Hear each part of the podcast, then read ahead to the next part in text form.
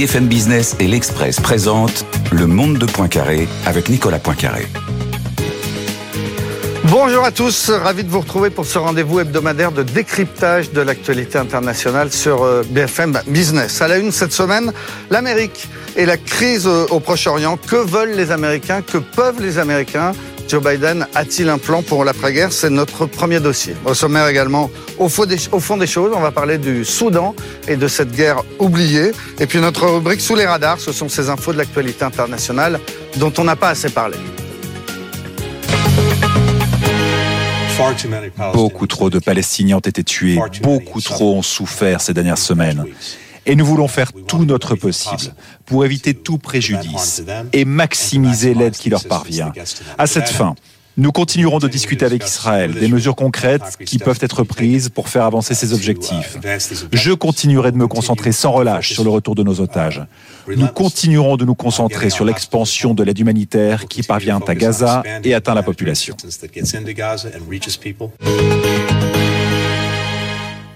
Voilà, c'était Anthony Blinken, le secrétaire d'État américain, qui depuis New Delhi, vendredi, s'inquiétait notamment du bilan du nombre de morts euh, à Gaza. Ça va être au cœur de notre sujet. Pour en parler, j'ai le plaisir de recevoir Myriam Benrad. Bonjour. Bonjour. Vous êtes euh, professeur en relations internationales à l'Université internationale Schiller à Paris, auteur de Terrorisme, les affaires de la vengeance aux éditions du Cavalier Bleu. À vos côtés, Frédéric Charillon. Bonjour. Bonjour. Professeur de relations internationales à l'Université euh, Paris-Cité et à l'ESSEC auteur de Guerre d'influence aux éditions Odell Jacob. À ma droite, Benaouda Abdeldaïm, spécialiste de l'économie internationale à BFM Business. Bonjour. Bonjour. Et Axel Gilden de l'Express, l'Express qui est partenaire de cette émission et qui titre cette semaine, le numéro qui est, en vente actuellement, euh, sur l'Ukraine. Il ne faut pas oublier l'Ukraine. Myriam Benrad, on, commence avec vous. Cette guerre entre Israël et, le Hamas, qu'est-ce qu'elle nous apprend sur le poids de, de l'Amérique euh, euh globalement et dans cette région en particulier, est-ce que l'Amérique a gardé son influence historique? Alors tout dépend ce qu'on entend par influence historique. Si c'est sur la question du euh, conflit euh, israélo-palestinien, on voit clairement euh, que non, puisque on a cette réaction, une Amérique réactive qui apporte son soutien inconditionnel à Israël, qui essaie de chercher par tous les moyens une issue concernant le sort des Palestiniens dans l'enclave de Gaza, mais à aucun moment on ne peut comparer euh, euh, ce qui se passe au processus d'Oslo ou même à ce qu'avait négocié Carter entre l'Égypte et Israël en son temps, y compris même si cette politique a été marquée par de nombreuses erreurs par les années Reagan. on est vraiment loin de l'hégémonie américaine, de cette doctrine. Enfin, il n'y a pas de doctrine finalement aujourd'hui. maintenant, tout de même, pour apporter un peu de nuance, on a beaucoup parlé euh, du pivot des pays de la région vers euh, des pays comme la Russie, la Chine. On voit tout de même à travers cette crise qu'il y a un besoin d'Amérique. Alors c'est un peu le paradoxe, hein, une Amérique qui s'est désengagée, qui a perdu ses guerres, qui est, disons-le, hein, discréditée aussi auprès euh, d'un certain nombre de ses partenaires arabes, mais qui en même temps semble indispensable, sans encore une fois avoir de vision clairement articulée. Frédéric Charion, vous êtes d'accord? Vous avez l'impression qu'on peut parler d'un très fort soutien des, États-Unis à, Israël ou, bien est-ce qu'il est en train d'évoluer en fonction de ce qui se passe à Gaza? D'abord, la situation évolue forcément. C'est-à-dire que ça a toujours été un petit peu le, problème entre les États-Unis et Israël. C'est-à-dire qu'il y a un soutien, c'est un allié, Israël, pour les États-Unis. Donc, à titre de, au titre de cette alliance, les États-Unis doivent assistance à leurs alliés, parce que sinon ça pose un problème de crédibilité pour la garantie de sécurité américaine, y compris pour les autres alliés. Mais le problème qu'il y a souvent eu avec Israël, c'est évidemment la disproportion de la réponse. Et euh, lorsqu'il y a eu la guerre du Koweït en 1990-91, il y avait eu des frappes de, missiles Scud irakiens euh, vers Israël et les États-Unis avaient à ce moment-là eu beaucoup de, mal déjà à convaincre le gouvernement israélien de l'époque de ne pas riposter pour ne pas lancer un nouvel engrenage. Ça a toujours été un petit peu le, problème. Alors vous, évoquiez tout à l'heure euh, la question du de la doctrine américaine dans la région. Il y avait une certaine doctrine, mais elle a volé en éclats. La, doctrine, c'est, enfin, en tout cas provisoirement peut-être, la, doctrine, c'est de rapprocher les pays arabes d'Israël pour euh, obtenir une normalisation. Bon, il y avait eu les accords d'Abraham en 2020. Euh, il y avait euh, la grosse question, c'était est-ce que l'Arabie saoudite va suivre? Bon, aujourd'hui, ça n'est plus d'actualité. Donc, il y avait une doctrine, mais cette doctrine, aujourd'hui, il n'en reste plus rien. Et on revient de ce fait à la question d'un processus de paix euh, dans la région, qui paraît bien difficile aujourd'hui, mais qui en même temps est peut-être la, seule solution. Axel Gilden, qu'est-ce que vous nous dites sur le rôle des Américains aujourd'hui? Effectivement, je pense que le réveil est difficile puisque euh, les Américains étaient alignés sur une position euh, israélo-américaine jusqu'au 6 octobre, mais je crois quand même qu'on voit euh, par la diplomatie de la navette qui s'enclenchait immédiatement et par l'omniprésence de la diplomatie américaine, que ce soit dans, commencer par le Qatar, mais en Égypte, enfin dans tous les pays de la région et bien sûr en Israël, euh, où les Américains essaient de faire des choses euh, compliquées, qui sont même parfois peuvent paraître contradictoires, et qui consistent à, la fois à tempérer, euh, bien sûr, les, les Iraniens, qui sont quand même derrière beaucoup de choses qui se passent actuellement dans la région, par une posture militaire, mais aussi, là j'ai une petite divergence peut-être avec vous, c'est que leur soutien à Israël est, malgré les apparences, peut-être pas inconditionnel. Je crois au contraire que la diplomatie américaine s'efforce de modérer le gouvernement israélien composé aussi d'extrémistes qui euh, pensent voir dans la protection ou la garantie de sécurité américaine, pour certains d'entre euh, les ministres, euh, la possibilité de faire tout et n'importe quoi. Et ça, c'est vraiment ce que les Américains veulent pas. C'est-à-dire que là, ils sont vraiment là pour essayer d'éviter l'escalade dans tous les sens, je crois. Parce que évidemment, le problème dépasse Gaza. ben euh, ce qui est marquant, c'est quand même que c'est une diplomatie de la navette qui tourne dans le vide d'une certaine manière. on a vu Anthony Blinken, chef de la diplomatie américaine, qui a été snobé par le président euh, turc, qui, rappelons-le, est un État membre, euh, la Turquie est un État membre de l'OTAN. Lorsqu'il s'est rendu à Ankara, il n'a pas jugé utile d'arrêter une tournée en province. Euh, lorsque le chef de la CIA s'est rendu à, à, au Caire pour informer le chef du renseignement, son homologue égyptien et le président Sisi que ce serait bien que encore une fois, hein, les Américains insistent que soit euh, les Égyptiens accueillent des Palestiniens dans le Sinaï, soit euh, même l'hypothèse que les Égyptiens aillent administrer euh, la bande de Gaza après un retrait de l'armée israélienne. Il lui a été répondu une fin de non-recevoir claire et nette. Et je pourrais faire la liste pays par pays. La Jordanie qui va jusque devant les Nations Unies expliquer que les États-Unis soutiennent des criminels de guerre. Euh, on peut faire encore une fois pays par pays. Et le signal le plus marquant, le plus déterminant, c'est ce week-end où l'Organisation de coopération islamique et la Ligue arabe ont tenu sommet commun à Riyad, euh, ce qui était à peu près inconcevable il y a encore six mois et même peut-être deux mois, et le président iranien qui se rend à Riyad euh, aux côtés du, prince héritier Mohamed Ben Salman pour euh, mettre en avant cette, cette euh, unité arabo-islamique qui était tout à fait, encore une fois, qui est peut-être une unité de façade pour le moment, mais qui est tout à fait inconcevable il y a encore quelques semaines. comment on peut, résumer la, position américaine, Myriam Benrad on peut retenir les, phrases de Joe Biden qui à la fois demande une sorte de retenue, attention, ne pas ne pas faire trop de, dégâts civils à, Gaza, et en même temps quand on lui demande est-ce qu'il faudrait une pause, est-ce qu'il faudrait une trêve, contrairement à Emmanuel Macron, il dit no way, pas question. Bah, c'est ça, c'est je pense qu'on a enfin on a tous notre manière finalement de lire euh, entre les lignes.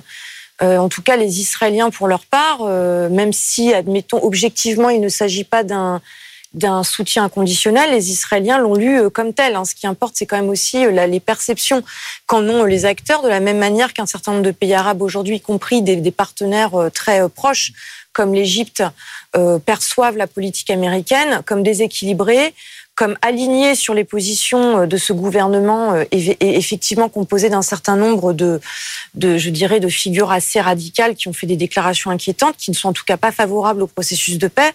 Et donc, on est sur une politique américaine, je dirais, de tâtonnement. Il y a vraiment un décalage entre euh, ce qui est dit aux uns et aux autres, euh, et puis aussi ce que les États-Unis ont l'intention de faire. Et de ce point de vue, je voudrais peut-être dire un mot sur le discours de Jeddah l'année dernière, de juillet 2022, que j'ai repris parce que c'était un peu la feuille de route de, de, Biden dans la région après, euh, après avoir rencontré un certain nombre de chefs d'État du Golfe. chefs d'État qui avaient d'ailleurs été rejoints par les Irakiens, les Égyptiens. Donc c'était un sommet assez intéressant la feuille de route, c'était quand même euh, une feuille de route, je dirais, euh, disons-le, apolitique. À, aucun moment, la question israélo-palestinienne n'apparaissait. Alors, très ambitieuse sur le volet économique, on parlait beaucoup d'investissement, euh, on parlait aussi de changement climatique, d'égalité des genres. on, sentait qu'il y avait cette envie, finalement, d'aller, de définir une vision. Je, ne dis pas d'ailleurs que tout est, est à jeter, mais qui était vraiment apolitique au point de de, qui, a, qui, a, enfin, qui a poussé un certain nombre d'analystes euh, à dire que c'était complètement illusoire. Et c'est vrai qu'on se prend tout de même ce réveil, cette réactivation du conflit entre Israël et euh, les Palestiniens comme une, comme une claque. Je pense que c'est vécu comme tel par un certain nombre de dirigeants, de décideurs à Washington.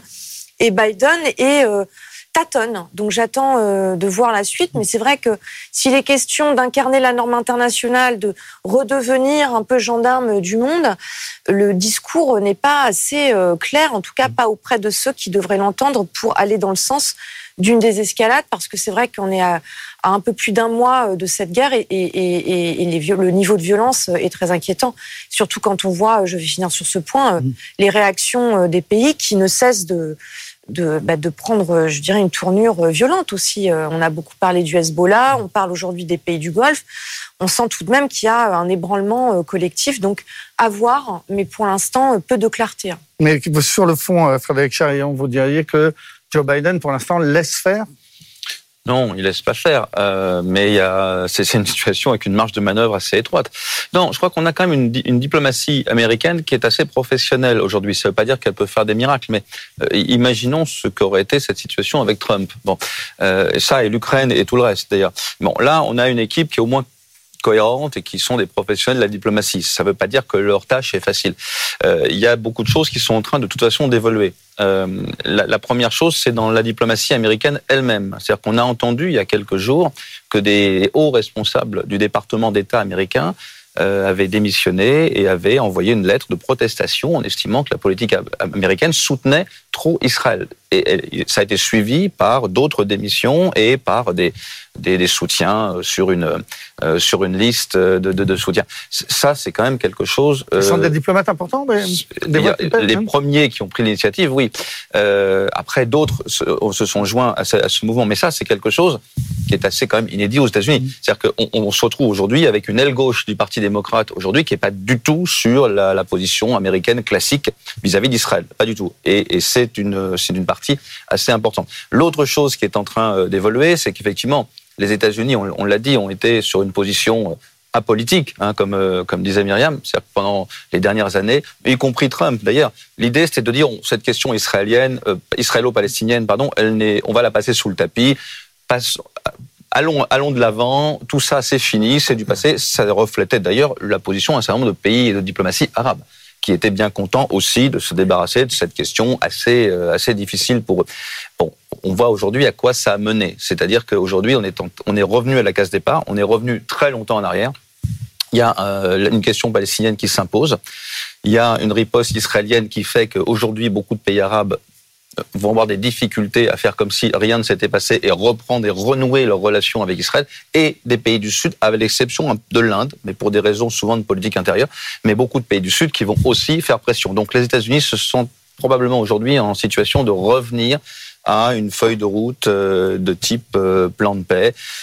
Le dernier qui a été émis euh, et qui a été pris vraiment au sérieux, c'était l'initiative saoudienne de 2002.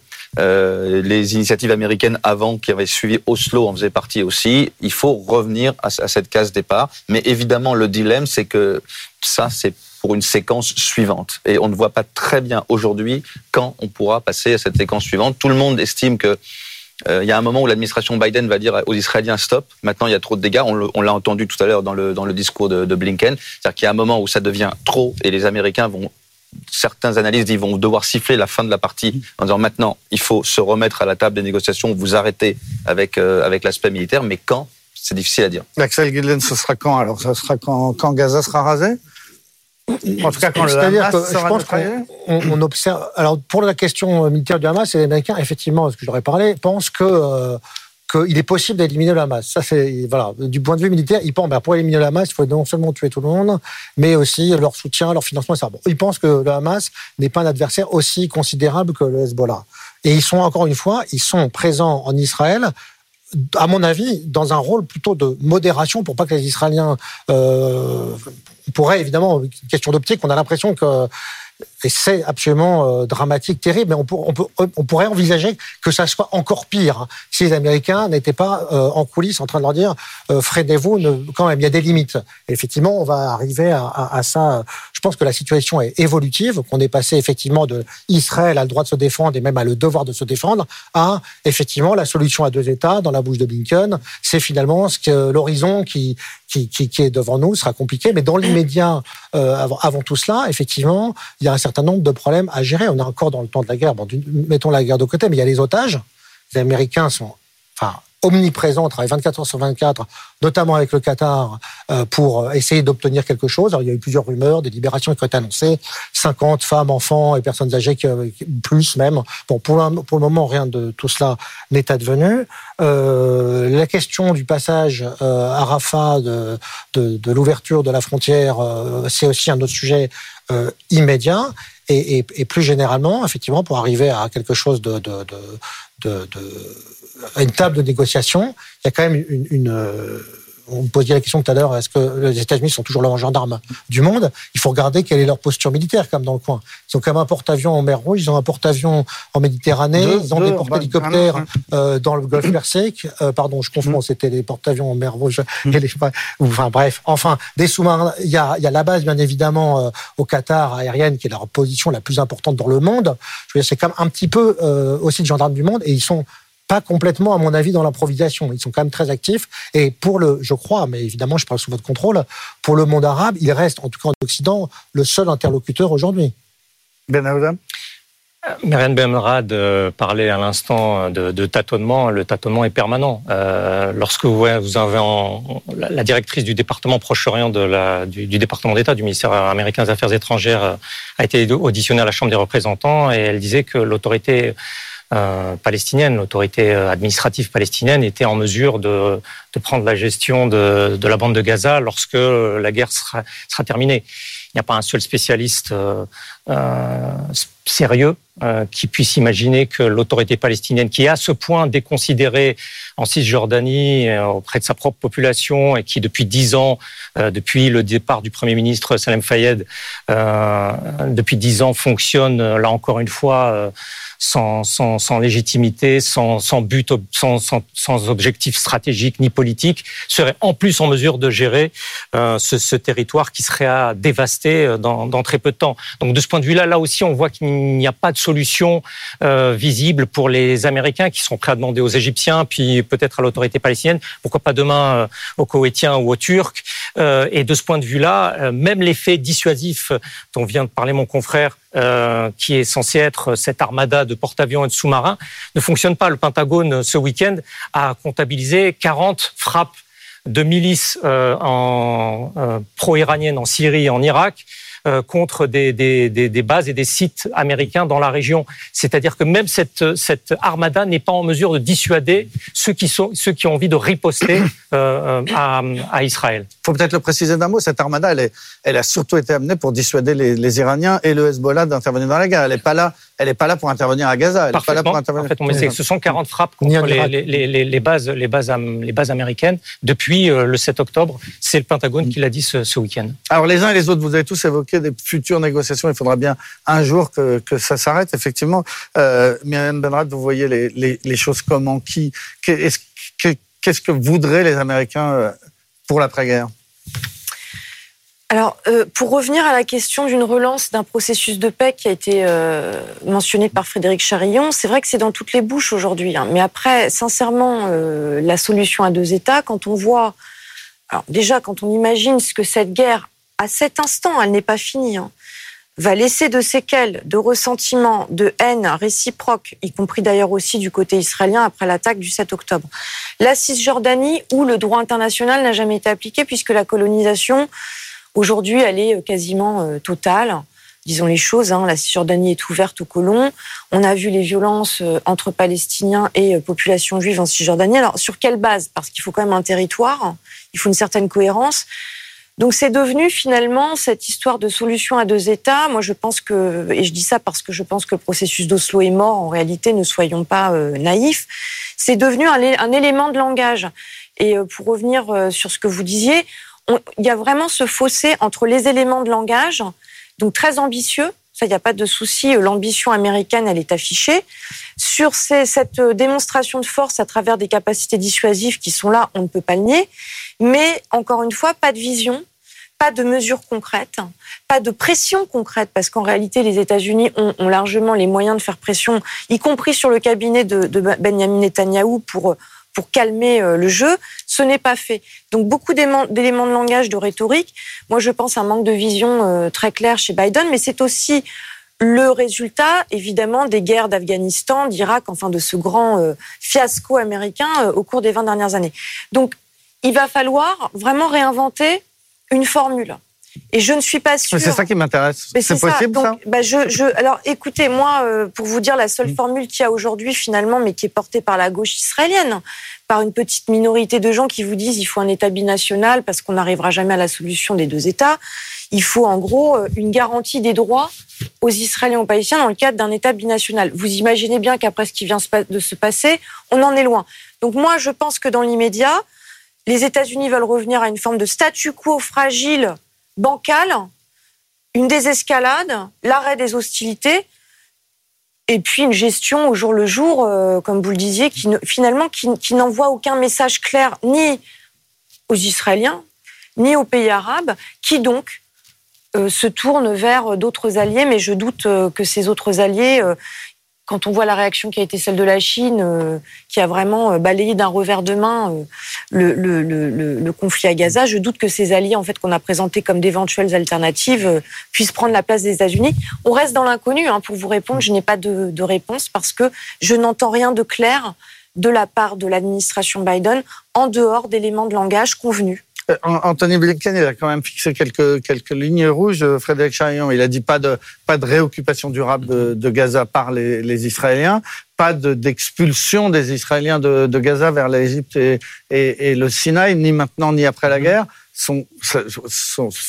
Ça amène pas une solution, mais enfin, ce sont déjà des lignes rouges, non? Bah, Ces lignes rouges, on en parlait tout à l'heure, c'est qu'il faut, euh, il faut pas qu'Israël puisse euh, tout se permettre. Il y a eu une phase où Israël a été attaqué, Israël s'est défendu. Maintenant, c'est la question de la proportionnalité de cette réponse qui se pose. Et puis, dans l'imaginaire collectif et de façon très compréhensible dans la région, l'idée d'un deuxième exode à nous, enfin d'un deuxième, il y en a eu plus que ça, d'un nouvel exode de Palestiniens, cette fois euh, de Gaza, qui serait une fois de plus obligé de partir vers le Sinaï, ce serait une image désastreuse. Donc pour le moment, l'administration américaine essaye d'empêcher ça. Non, la, la, difficulté, mais je crois que tout le monde, on, on dit tous à peu près la même chose, c'est qu'on sait que cette situation ne peut pas durer éternellement. C'est-à-dire, on est totalement en dehors du droit international, on est totalement en dehors des promesses qui ont été faites. Le plan de paix des Nations Unies, de 19, le plan de partage des Nations Unies de 1947, les différentes résolutions des Nations Unies, tout ça euh, a évidemment été, été piétiné très largement. On a espéré pendant longtemps que ça avancerait comme ça et que finalement on finirait par oublier cette question. Cette question nous saute à la figure de façon quand même assez régulière, cette fois dans des proportions encore plus fortes et qui montrent une vulnérabilité d'Israël euh, assez, assez nouvelle. Bon, donc on sait que ça ne peut pas durer comme ça et on sait aussi, c'est vrai, que pour le moment on ne voit pas très bien euh, comment on pourrait trouver une solution. On sait qu'il faut qu'on sorte de la situation actuelle, mais il est quasiment impossible d'en sortir. Alors, ce qui est probablement euh, peut-être certain aujourd'hui, c'est que ça ne pourra pas se faire avec les acteurs actuels et les cadres actuels. Je pense qu'effectivement, il faut trouver autre chose que Oslo. On ne peut pas juste revenir au texte ancien. Il faut, je ne vois pas de solution avec l'autorité palestinienne aujourd'hui. Vous l'avez tout à l'heure, elle est, elle est quasi euh, moribonde.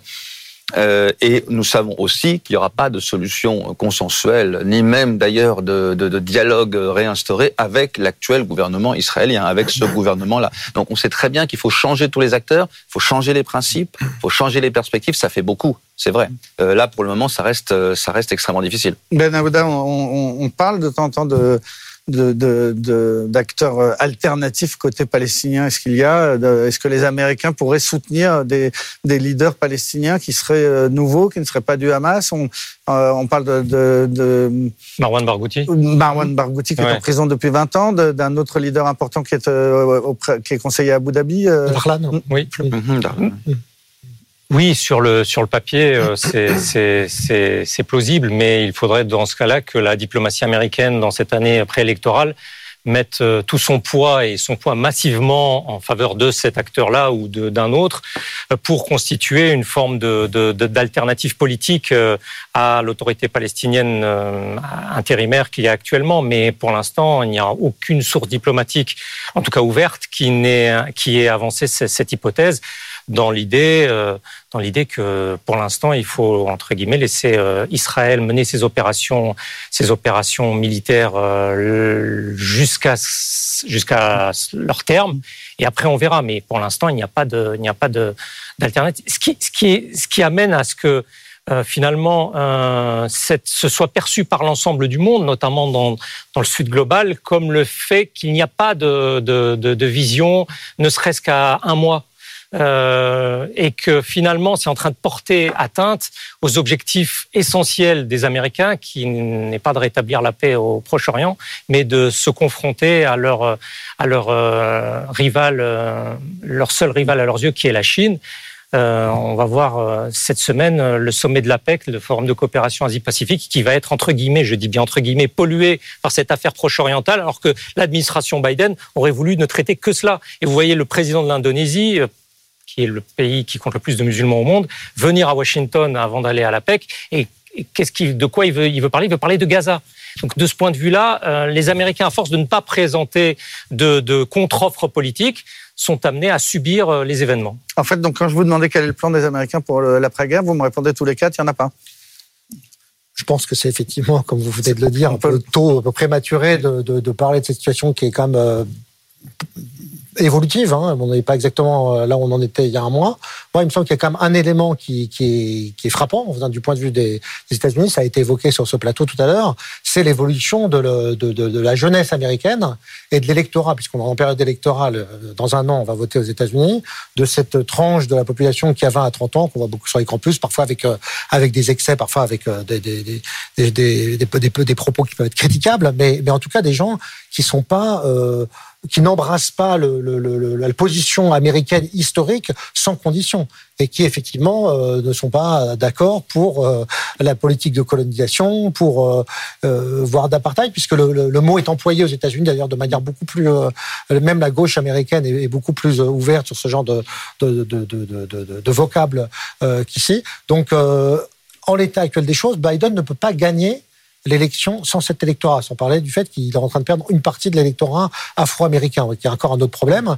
Mais donc je pense que cette, cette pression sourde va s'exercer euh, de plus en plus, parce qu'il regarde les, les sondages comme tout le monde, et peut-être que euh, on va encore avoir, euh, comme on l'a vu déjà depuis un mois, une évolution du discours, mais évidemment qui mon avis, ne peut pas se faire de manière spectaculaire, qui peut que se faire euh, compte tenu de, le poids du passé, de, de, de, la, de l'alliance israélo-américaine, de, manière feutrée et, progressive. Et puis alors il y a une hypothèse, on va terminer là-dessus, mais qu'on n'a pas encore évoqué, mais c'est qu'est-ce qui se passe si les républicains gagnent dans un an, et en particulier si Donald Trump gagne?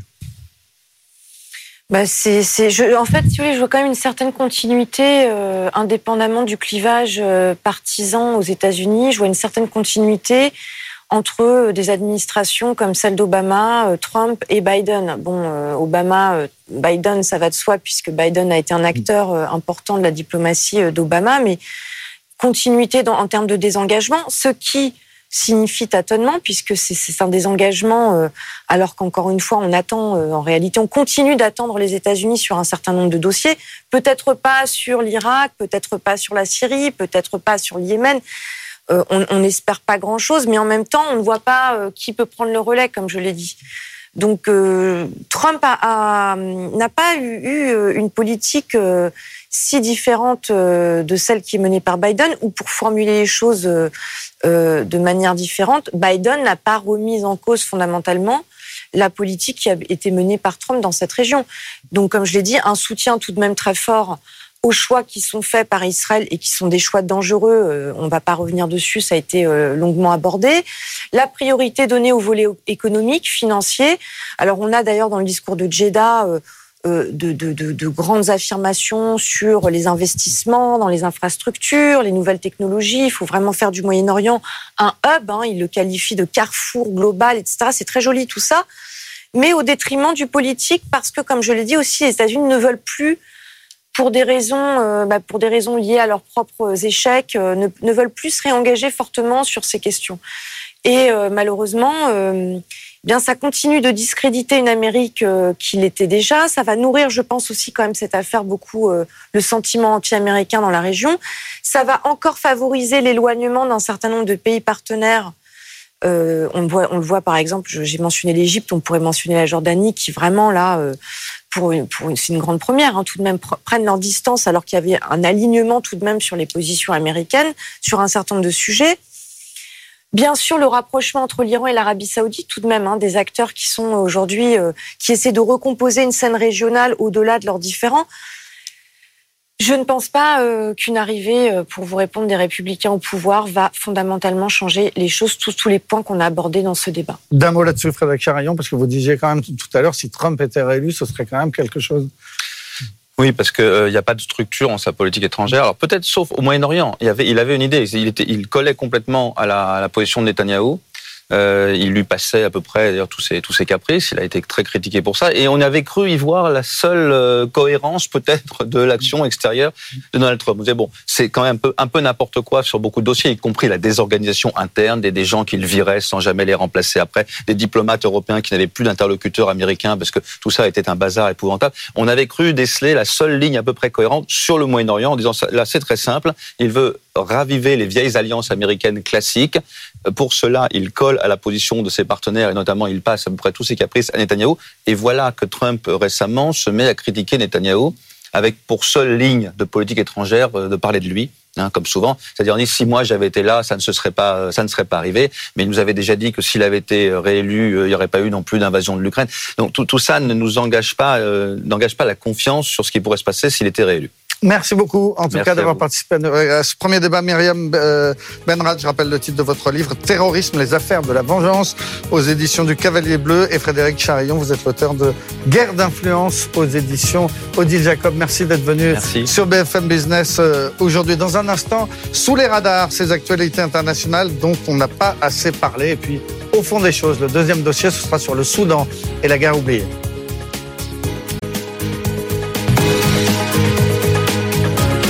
Monde de Poincaré sur BFM Business. BFM Business et l'Express présentent Le monde de Poincaré avec Nicolas Poincaré. Retour sur le plateau du Monde de Poincaré. Nous sommes avec Patrick Sauce, éditorialiste international à BFM TV. Bonjour Patrick, toujours avec Ben Aouda Abdeldaïb, spécialiste de l'économie internationale à BFM Business, et Axel Gilden, de l'Express. Sous les radars, maintenant, c'est notre rubrique. Ce sont ces actualités dont on n'a pas assez parlé. Et on va commencer avec vous, euh, Patrick Sauce. Vous voulez nous parler d'un accord entre l'Australie et les îles Tuvalu? Vous sauriez dire où sont les îles Tuvalu? Aucune idée. Moi, à chaque fois, il faut que j'y retourne. Pourtant, je, je, crois que la géographie de l'Indo-Pacifique, il va falloir s'y si, euh, jeter vraiment euh, assez fortement. C'est au-dessus de Wallis et Futuna, ça vous dit peut-être pas beaucoup plus, et c'est à l'est des, des Salomon. Euh, L'archipel des Tuvalu, c'est 11 000 habitants, et jusqu'à il y a quelques années, 9 îles.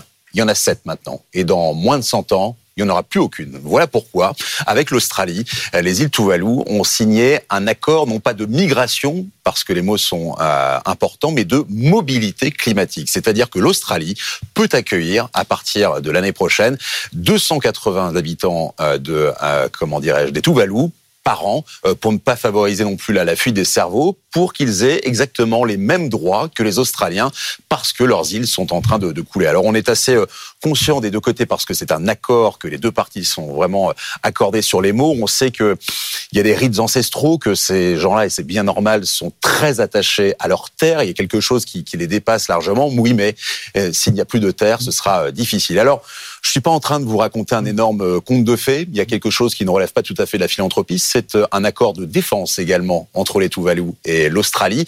L'Australie qui dit si les Tuvalu sont menacés par qui que ce soit je ne dis pas la Chine, mais ça pourrait l'être, eh bien, nous serons là.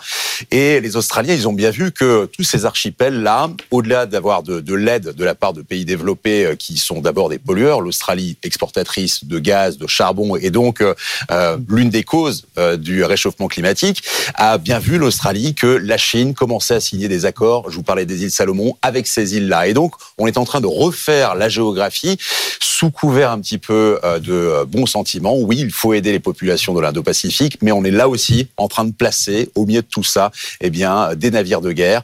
On attend aussi que la France s'inscrive un peu plus là-dessus, même si on a déjà des, des, emprises à nous. Évidemment, je parle de la Nouvelle-Calédonie ou de la Polynésie française. Voilà, et c'est un accord qui était resté un petit peu sous les radars. Ben Aouda, on reste un petit peu dans le même registre parce que vous nous, nous parlez d'une pollution, une pollution absolument épouvantable actuellement à, à New Delhi. Oui, la capitale indienne est en train de suffoquer. Euh, la, la pollution aux particules fines est en train pulvériser euh, les, limites admises par l'Organisation mondiale de la santé. Donc, comme c'est la capitale euh, d'un grand émergent, il faut faire quelque chose. Qu'est-ce qu'on peut faire? Les autorités locales, c'est-à-dire celles qui gouvernent, l'exécutif qui gouverne la capitale, ont eu l'idée de provoquer des précipitations salvatrices. Alors, il y a, semble-t-il, une fenêtre de tir le 20 et le 21 novembre, parce qu'il y aura suffisamment de nuages et d'humidité pour pouvoir disperser certaines substances chimiques, je ne vais pas vous faire la liste, dans les nuages à l'aide d'avions et d'hélicoptères pour former de la vapeur d'eau et donc au bout d'une demi-heure, faire pleuvoir et enfin pouvoir au moins disperser un peu cette pollution qui, en, qui oblige euh, la, municipalité à fermer, euh, à fermer euh, les écoles, les VTC à cesser de circuler, etc., etc., les chantiers de construction à s'arrêter.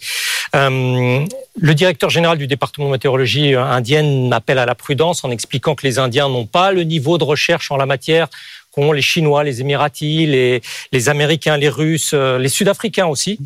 Euh, mais c'est vraiment le grand espoir de la semaine prochaine, sachant que cette semaine, c'est Diwali. Diwali, euh, c'est cette fête hindoue des Lumières où on craque beaucoup de pétards et on allume beaucoup de bougies, ce qui n'est pas pour améliorer la situation dans la capitale indienne. Et en plus de cela, s'ajoute à cela la période préélectorale en Inde où l'AAP, qui gouverne Delhi, est opposé au BJP du Premier ministre Narendra Modi et chacun se renvoie à la responsabilité, chacun traitant l'autre d'incompétent et euh, d'incapable à, à, traiter un, un, problème qui touche à la santé publique et même à l'activité de, de, de, la capitale fédérale.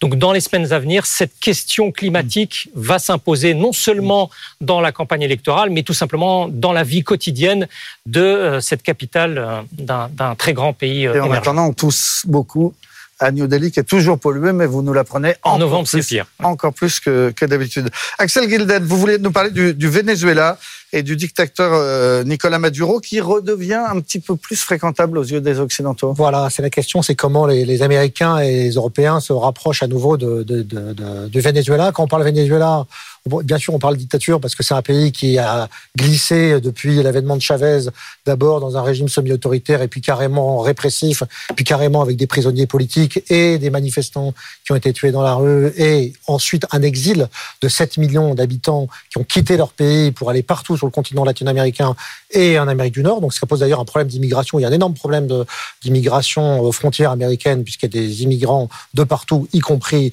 du Venezuela. Et ce, et ce pays euh, qui a connu donc cette dégringolade s'est aussi manifesté, euh, donc puisqu'on parle donc du Venezuela du pétrole. Euh, le Venezuela, c'est d'ailleurs dans les années 70, on parlait du Venezuela saoudite. C'était le pays le plus riche euh, du pays, du, du, continent. Il est devenu le plus pauvre.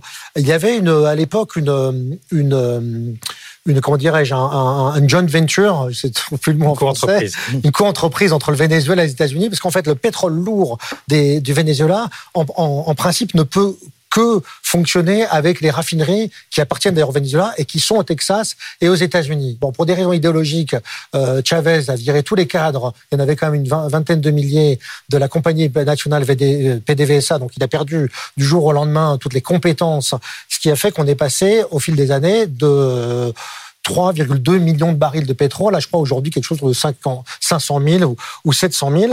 Et euh, le, le Venezuela est dans cette situation donc euh, économiquement dramatique, ne peut pas non plus bénéficier de ces soutiens euh, qui ont été historiques ces 20 dernières années, qui étaient d'une part Cuba, d'autre part la Russie, qui a occupé, euh, comme vous le savez, ailleurs, euh, bien sûr l'Iran, euh, qui a aussi fourni une aide technique, une assistance technique, et puis la Chine. Donc tous ces pays-là ont disparu. Donc il y a une opportunité en ce moment pour les Américains, en fait, qui ont aussi besoin de garantir la pérennité de leur sécurité énergétique, de renouer à petits pas avec euh, le Venezuela. Et c'est ce qui se passe alors même que l'élection présidentielle dans un an euh, se tiendra, avec peut-être l'opposante qui monte en puissance, qui s'appelle Maria Corina Machado, que le régime veut absolument empêcher de participer à ces élections car elle est euh, de plus en plus populaire. Donc il y a une espèce de jeu de marchand de tapis entre les États-Unis, le Venezuela, euh, les Européens et puis l'opposition vénézuélienne. Et on verra comment tout ça aboutit. Et pour en savoir plus, lisez surtout l'article de Charles Carrasco dans l'Express cette semaine sur le retour en grâce du dictateur Maduro. Voilà, ça bouge au Venezuela et ce sera donc à lire dans le numéro de l'Express qui sort euh, ce jeudi. Merci beaucoup, Axel Gilden. Tout de suite, c'est euh, au fond des choses. Au fond des choses, c'est un dossier qui nous semble particulièrement euh, important. Et aujourd'hui, la guerre au Soudan, qu'on pourrait qualifier de, de guerre oubliée. Vous allez nous présenter les choses, Patrick Sauce. C'est un conflit meurtrier qui dure vraiment depuis des années, mais qui s'est réactivé au, au, printemps dernier. Et, et, tout ce qui se passe en ce moment même, euh, c'est tout ce qu'on craignait au mois d'avril, lorsque les choses se sont embrasées. On est le, 15 avril 2023.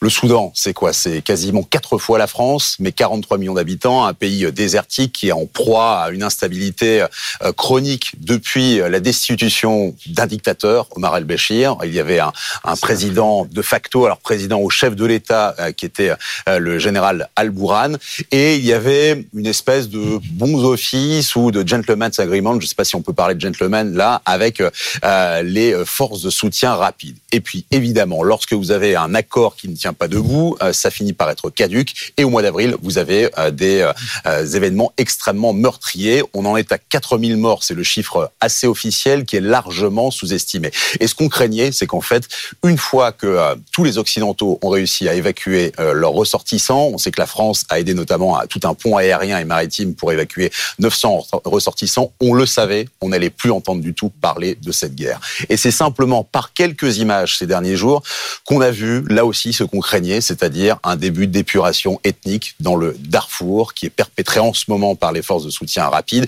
Je ne suis pas en train d'exclure euh, l'armée euh, loyale au général Al-Bourhan qui elle aussi eh bien, est en train de conduire des euh, crimes de guerre tout ça passe totalement sous les radars. Voilà, et pour en parler, nous sommes rejoints par euh, Marc Lavargne, bonjour. Bonjour. Vous êtes directeur de recherche émérite au CNRS et à vos côtés Roland Marchal, bonjour. Bonjour. Chercheur euh, à, Sciences Po. J'ai l'impression, depuis que je suis journaliste, ça fait quelques années quand même, qu'on qualifie en permanence le Soudan de, guerre oubliée. Hein. Ça a commencé à la fin des, années 80. Euh, on, va y revenir, mais, mais, mais commençons peut-être, euh, Marc Lavenne, par ce, conflit euh, actuel. Comment est-ce qu'on peut le, qualifier? C'est une guerre entre, entre, deux, entre un putschiste et un plus légitime que lui, entre deux forces purement militaires, ou, ou c'est beaucoup plus compliqué que ça? C'est d'abord ça. Hein. Il faut bien signaler que ça n'est pas une guerre civile. Euh, le peuple soudanais regarde impuissant ces deux ces deux personnages s'affronter avec des forces distinctes l'un et l'autre, mais qui s'équilibre finalement. Et euh, dans ce, vaste pays que vous avez euh, mentionné et décrit hein, très, très bien, c'est-à-dire que euh, les combats ne sont pas partout, ils sont concentrés dans la capitale et ils sont concentrés dans cette province euh, occidentale du Darfour qui pose un problème spécifique et dont est originaire le chef de ce qu'on n'appelle pas des rebelles, puisque ce sont des supplétifs de l'armée. Donc c'était une force qui était finalement qui avait une sorte de, caractère officiel. Hein, et donc ce ne sont pas des rebelles contre une armée régulière, ce sont deux euh, personnages qui veulent tout le pouvoir, qui veulent prendre le pouvoir à carton. Donc il n'y a pas de négociation possible finalement. Il faut que l'un des deux l'emporte. Marc Lavergne, il y a eu des, guerres civiles, il y a eu des guerres religieuses euh, au Soudan depuis 30 ans. Là, vous êtes d'accord, euh, c'est un conflit purement militaire? Écoutez, il y a deux choses. La première, c'est quand même, il y a eu des périodes où euh, le Soudan a bénéficié d'une attention internationale, hein, il faut le rappeler, après 2004, enfin 2004 d'ailleurs, hein, l'automne 2004 jusqu'en 2008. Euh, la communauté internationale, notamment les États-Unis, mais aussi l'Union européenne, la France, euh, ont joué un rôle pour euh, une tentative de médiation au Darfour, hein, puisqu'à l'époque c'était le conflit au Darfour, et cela cela n'a pas abouti, si bien qu'on a donné le, le, bébé, comme dans d'autres conflits dont vous parlez aussi, au, au Qatar. D'accord. Donc, donc il y a eu ce moment-là sur la guerre Nord et Sud Soudan. De la même façon, euh, il y a eu euh, un, éclairage international assez constant dans les années 90 jusqu'aux accords de paix qui ont été signés en 2005. Donc, je, crois qu'il faut être critique avec la communauté internationale, hélas, sur ce conflit comme sur d'autres, mais pas non plus euh, penser qu'elle ne fait rien. Peut-être qu'elle elle, est aussi contrainte par euh, ses propres contradictions et puis aussi une situation de terrain. Deuxième chose, cette guerre, c'est vrai qu'elle a débuté comme un affrontement entre deux corps guerriers En fait, euh, si on voulait le dire les choses encore plus simplement que, que Marc Laverne, on dirait d'un côté il y avait l'armée, c'est-à-dire euh, l'état-major qui s'est enrichi euh, considérablement sous Omar el-Béchir, et puis disons les armes spécialisées, artillerie, aviation, et puis de l'autre côté les forces de soutien rapide qui, qui de fait étaient la véritable armée de terre de cette, de cette force soudanaise, de, de ces forces de armée soudanaise. Aujourd'hui, elles s'affrontent. Euh, fondamentalement, il n'y a aucun espoir que la, situation change à Khartoum. Mais, si vous voulez, les formes de guerre sont en train de changer. C'est toute l'inquiétude qu'il faut avoir à propos à la fois du Darfour, mais aussi d'une partie du Kordofan, dans la mesure où dans cette région-là et pas dans la capitale, on a de plus en plus des comportements de guerre civile euh, auxquels vous faisiez euh, vous-même allusion, c'est-à-dire euh, nettoyage ethnique, massacre de chefs coutumiers, et puis fondamentalement des, des veines d'État sur des conflits qui sont en fait relativement anciens, qui datent justement des débuts des années 2000. Et la question qu'on doit se poser, comme on doit se la poser d'ailleurs sur d'autres conflits dont on parle beaucoup plus, c'est pourquoi est-ce que la communauté internationale qui a été quand même euh, dans, euh, euh, très maximaliste dans ses promesses au milieu des années 2000. Pourquoi est-ce qu'elle n'a rien fait après 2008 pour résoudre des conflits, à part dépenser de l'argent pour une force internationale qui faisait pas son boulot, comme beaucoup de forces internationales, parce que c'est trop difficile, et puis de l'aide humanitaire qui fixait un problème, mais qui ne le réglait pas. On, regarde ailleurs, Patrick Sauce, alors que très récemment, il s'est passé des choses absolument épouvantables. Hein. Oui, euh, le bilan n'arrête pas de monter dans le Darfour. On était à 800, on est à plus de 1000 personnes avec euh, des, des images. Et quand vous parlez de guerre oubliée, 1000 personnes tuées, pardon, et des, des, civils, des femmes, des enfants, euh, et, et, tout ça est arrivé au milieu des premières images de bombardements sur sur Gaza. Euh, et, et, vous voyez vraiment les conflits chassent les autres parce que lorsqu'on commençait à beaucoup parler euh, du conflit en Ukraine, beaucoup de monde venait me voir, mais et la Palestine et Gaza, qu'est-ce qui se passe? Bah voilà, il y a toujours le conflit oublié et c'est celui du, du, du, Soudan. Ce qu'on n'a pas dit non plus, c'est que euh, eh bien la communauté internationale essaye de légitimer les choses. On le sait. Euh, vous avez l'ambassade de France les locaux ont fermé, mais Madame l'ambassadrice travaille toujours depuis Addis, Addis Abeba euh, en Éthiopie. Pourquoi? C'est notamment parce que euh, il y a le siège de l'Union africaine, parce qu'on essaie vraiment de légitimer et d'apporter effectivement une, une, réponse africaine. Vous savez où discutent et où essayent de médiatiser un petit peu la, la chose les deux camps? À Riyad, en Arabie Saoudite. Donc euh, la légitimation par l'Union africaine, ils s'en fichent royalement. Pardon d'être aussi vulgaire. Voilà pourquoi on risque d'avoir vraiment euh, des gens qui ont totalement les mains libres euh, dans des zones vraiment oubliées, les plus reculées d'un des pays les plus pauvres euh, du monde. Et le Darfour, très peu d'images, d'autres zones très peu d'images. Pourquoi? Parce que très peu de journalistes aussi et très peu d'accès à l'information indépendante. Voilà pourquoi vous avez des bilans qui sont largement sous-évalués de certaines agences de l'ONU qui elles-mêmes sont menacées. C'est très difficile. Et avec beaucoup, Marc, Roland Marchand, beaucoup de, de réfugiés, hein, de, des centaines de milliers de de personnes déplacées dans le pays? Oui, bien sûr. En particulier, euh, des gens sont partis euh, vers l'Égypte, d'autres sont partis euh, en traversant la mer Rouge vers l'Arabie Saoudite, d'autres sont allés vers le Sud-Soudan ou soit même vers l'Éthiopie, en fonction des attaches familiales qu'il peut y avoir hein, avec chacun de ces pays. Mais l'essentiel est parti vers le Tchad. Et là, il y a un, un flot de population qui est un exode je dirais, de tout un peuple, le peuple massalite, qui est pourchassé par des peuples voisins qui guignent leurs terres, leurs villages depuis, depuis fort longtemps, parce que ça, c'est un ressort aussi de la guerre et de l'existence des forces de déploiement rapide. Hein, c'est euh, effectivement, comme l'a dit Roland Marshall, c'est un, un, un, conflit dans le conflit, un conflit entre euh, des groupes pour l'essentiel nomades et qui agrègent autour d'eux beaucoup de jeunes sans travail et sans, sans avenir, et puis des peuples sédentaires qui sont là, tout ça sur un contexte de désertification, comme on disait autrefois, changement climatique, euh, accroissement de la population. Donc euh, les sédentaires ne peuvent pas se défendre et tout le Darfour occidental est en train de migrer euh, vers le Tchad, où il y a une armée française qui reste l'arme au pied, hein, parce que jusqu'à présent aucune décision n'a été prise d'intervenir. Mais c'est là que l'essentiel des victimes se trouve. Hein. Hum, ah, donc au-delà de au-delà d'une lutte de pouvoir entre deux généraux dont, on parle, vous nous parlez d'un conflit qui a un caractère ethnique également? Oui, et tout ça est d'autant plus triste parce qu'il y a quelque chose qu'on n'a pas euh, évoqué là, c'est qu'en avril 2019, la dictature qui était là depuis 30 ans, militaro-islamiste, est tombée. Et du coup, il y a eu une transition démocratique, comme on l'a appelé, dont les, les, héros, la jeunesse, ont été reçus en France, euh, les bras ouverts, euh, avec des bonnes paroles, un petit peu d'aide symbolique comme ça. Cette transition démocratique n'a pas été soutenue par les pays occidentaux et elle s'est progressivement effilocher jusqu'à ce que l'armée reprenne le pouvoir. Marc Lavergne, vous, vous évoquiez l'argent. Il y, a, y, a, dans ce pays extrêmement pauvre pas mal d'argent tout de même à, gagner, Roland Marshall, pardon. Vous, vous parlez de l'argent tout à l'heure. On est dans une situation qui, qui, existe dans un certain nombre d'Afriques où le pays est très pauvre et les élites sont très riches. Hein, donc euh, il y a du pétrole, il y a de l'or, hein, dont on a beaucoup parlé à cause du groupe Wagner, et, euh, et donc effectivement. Il y a de l'or sur place et il y, a, il y en a au Darfour. il y en a, il y en a le, la le, Darfour est la principale région. Je voudrais revenir un instant euh, sur votre précédente question. Si vous voulez, ce qui se passe, c'est on parle du Darfour. Euh, les affrontements les plus meurtriers ont eu lieu dans une euh, dans une des parties qui s'appelle le Darfour occidental. Euh, le Darfour au sud, méridional, a été déjà et déjà sous contrôle des forces de soutien rapide. La vraie question qui est aujourd'hui posée, c'est ce qui va se passer dans ce qui était avant la capitale du Darfour, c'est-à-dire El Fasher, la capitale du Darfour du Nord.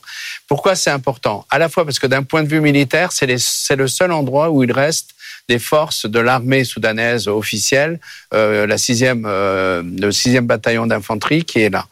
Euh, c'est les seules forces réelles qui, qui sont encore au Darfour. La deuxième chose, c'est que autour de cette ville, vous avez euh, des réfugiés de la première guerre, c'est-à-dire des années 2000, à peu près un demi-million, auxquels se sont agglutinés d'autres réfugiés des, des conflits euh, des, les plus récents depuis plus, plus de six mois maintenant. Et donc le problème, c'est si la guerre éclate et si les combats éclatent, prennent vraiment leur essor pour le contrôle de El Facher, on, sera devant à la fois un flot de réfugiés sans commune mesure avec ce qui a été vu depuis six mois vers le Tchad. On aura également euh, des, victimes en masse. Et enfin, on va avoir posé une question euh, qui, est, qui est là depuis le début du conflit, qui est quel est le rôle des mouvements insurgés du Darfour, les héritiers de, des années 2000, qui n'ont pas réellement, pour l'instant, euh, pris euh, position, qui, qui travaillent plutôt avec l'armée, mais qui en même temps se sont révélés relativement neutres, font de l'argent, il faut le dire, hein, jouent une, une, un rôle de protection des civils, surtout des, des, convois commerciaux et taxent les convois commerciaux ou les convois humanitaires. Et la question qui est posée, si, si ces groupes-là rentrent dans la guerre, alors qu'en est-il du Tchad? Parce que les attaches euh, familiales et ethniques des dirigeants de ces groupes avec le pouvoir à N'Djamena sont réelles, sont très fortes. Ça a été un élément extrêmement important de la crise des années 2000. Est-ce que ça va se manifester de la même façon ou est-ce qu'au contraire, on va avoir euh, le Tchad jouant juste un rôle de sanctuaire humanitaire euh, sans apporter une aide militaire à tout le monde, puisque le Tchad aide déjà les forces de soutien rapide. Donc ce que vous nous dites, c'est que potentiellement, il y a une catastrophe humanitaire au Darfour. Potentiellement, on, on, va savoir dans les dans les deux mois qui viennent, effectivement, si euh, je, moi je, je, je dois dire que la la communauté, enfin les, les, les États-Unis, parce que de nouveau, euh, je crois que peu d'États et l'Union européenne est, est absente comme sur d'autres conflits qu'on n'aura pas ici. Euh, mais euh, les États-Unis essayent de faire quelque chose. On peut critiquer, mais visiblement c'était à Jeddah plutôt qu'à Riyad. Oui, pardon. Mais, mais, euh, mais finalement, bon, ces, ces négociations n'ont pas abouti pour l'instant, malgré le fait que les, les, les États-Unis ont fait des promesses et ont mis des, les gens sous pression. Euh, tant qu'il n'y a pas de débouché, euh, si vous voulez, en termes de cessez-le-feu et de retour d'un processus politique, euh, les forces civiles pourront toujours se réunir à Addis Abeba ou à Nairobi, ça ne changera pas grand-chose. Mais la communauté internationale, l'Union européenne a mis en place un régime de sanctions sans encore identifier les éventuelles personnes ou leaders euh, visés par ces sanctions. Si effectivement on va aussi rapidement dans la gestion d'un conflit, alors on peut le dire, oui, il y aura une crise humanitaire d'ampleur, mais enfin on peut aussi se rassurer. Euh, tout le monde dira l'Afrique, euh, c'est comme toujours la même chose, tandis que bon, on a quelques beaux conflits. On a l'Ukraine euh, qu'il faut aussi mentionner parce que c'est un conflit extrêmement important qu'il faut pas oublier. Il y a Gaza et puis on verra pour le reste. Et la Russie, qu'est-ce qu'elle fait? Parce qu'on a évoqué d'un mot. On a on, a parlé de Wagner et, et, et de Moscou qui interviennent l'un et l'autre de façon finalement, euh, ce conflit s'inscrit effectivement dans un panorama mondial. Et donc tout le monde regarde avec attention ce qui se passe là, parce que au-delà du symbole, c'est quelque chose qui met en œuvre l'impuissance ou la puissance des grands compétiteurs que sont la Chine, la Russie et les États-Unis. Hein. Euh, l'impuissance américaine, malgré euh, ces négociations de Jeddah qui sont purement symboliques, parce que finalement, aucun des deux belligérants ne veut vraiment négocier. Ils veulent une décision par les armes jusqu'à présent. Et d'un autre côté, les Russes, eh bien, Wagner est leur instrument en Afrique et le, le, Soudan, et en particulier le Darfour, était un, un élément très important dans leur chaîne entre la Russie et la Centrafrique qui, comme son nom l'indique, contrôle le centre de l'Afrique en dehors de, ses ressources propres. Donc, euh, il y a euh, vraiment un investissement russe qui a été fait à travers Wagner pour soutenir les rebelles, ce qu'on appelle les rebelles, c'est-à-dire les forces de déploiement rapide contre le gouvernement je dirais, euh, plus ou moins légal, hein, de, de M. Al-Burhan, qui est soutenu, lui, par l'Égypte, donc par les États-Unis, d'une manière un petit peu flottante, un petit peu floue. Hein. Mais pour les Russes, il n'y a pas de doute, comme pour les Émirats arabes unis, le choix est fait de soutenir le mouvement des forces de déploiement rapide, quoi qu'il arrive. Et, maintenant que Wagner a un petit peu disparu, un petit peu été démantelé, ça change quelque chose ou, les Russes euh, gardent la même Ça reste profondément un conflit interne. Il y a des alliances internes, surtout des alliances régionales qui sont importantes. Hein, le Burhan avec l'Égypte, euh, les forces de soutien rapide de, de Hemeti avec les euh, avec les Émirats arabes unis. Ça, c'est c'est sur ces aspects-là qu'il faudrait travailler d'un point de vue diplomatique. C'est sur ces aspects-là euh, qu'on ne travaille pas à cause de Gaza, à cause du fait que de toute façon euh, personne n'ose toucher aux Émirats arabes unis, euh, comme personne n'ose plus toucher à l'Arabie saoudite, indépendamment de, de ce qu'on pense par ailleurs. Et, et donc, d'une certaine façon, les acteurs internes ont une marge de manœuvre qui est beaucoup plus élevée, plus grande que jamais et ce qui aboutit à des catastrophes. J'insisterai aussi sur le fait que, euh, si vous voulez, les forces de soutien rapide, et ça c'est un autre élément euh, qui, euh, qui devrait inquiéter beaucoup, pendant, au début, on avait, comme je le disais, deux corps guerriers organisés avec des chaînes de commandement extrêmement claires, etc. Aujourd'hui, ce qu'on voit, et, et, notamment dans le cas des, des massacres de, de, de Massalit, parce a 1000, on évoque 2000 personnes peut-être, enfin, c'est énorme, c'est quelque chose de... je suis absolument convaincu que le chef des forces de soutien rapide n'a pas ordonné ce massacre. C'est-à-dire que le contrôle qu'il a lui-même de ses propres troupes euh, sont euh, est de plus en plus euh, mis battu en brèche. Pourquoi? Parce que il faut faire la guerre. Il y a beaucoup de morts. Et donc, on recrute, et plus on recrute de gens, moins on a de contrôle sur eux, parce que ce sont des gens qui règlent des comptes, qui règlent des comptes au niveau local, avant de se préoccuper de savoir qui aura le pouvoir à Khartoum. Et ça, c'est extrêmement inquiétant, parce que pour arrêter ça, il, faudra autre chose, peut-être, euh, je ne sais pas, enfin, la bénédiction de Dieu ou une intervention internationale. Et évidemment, dans les deux cas, un, bon laïc peut douter que ce soit la meilleure solution. Ouais, et la bénédiction de Dieu, croient, ceux qui y croient. Merci beaucoup euh, à tous les deux. Marc Laveigne, directeur de recherche émérite au, CNRS, et Roland Marchal, chercheur à, Sciences Po. Avec vous, Patrick Sauce, qui est venu nous éclairer sur ce conflit oublié. C'est la fin de cette émission consacrée à l'actualité internationale toutes les semaines sur, euh, sur BFM Business. Merci beaucoup de nous avoir suivis et à lundi prochain.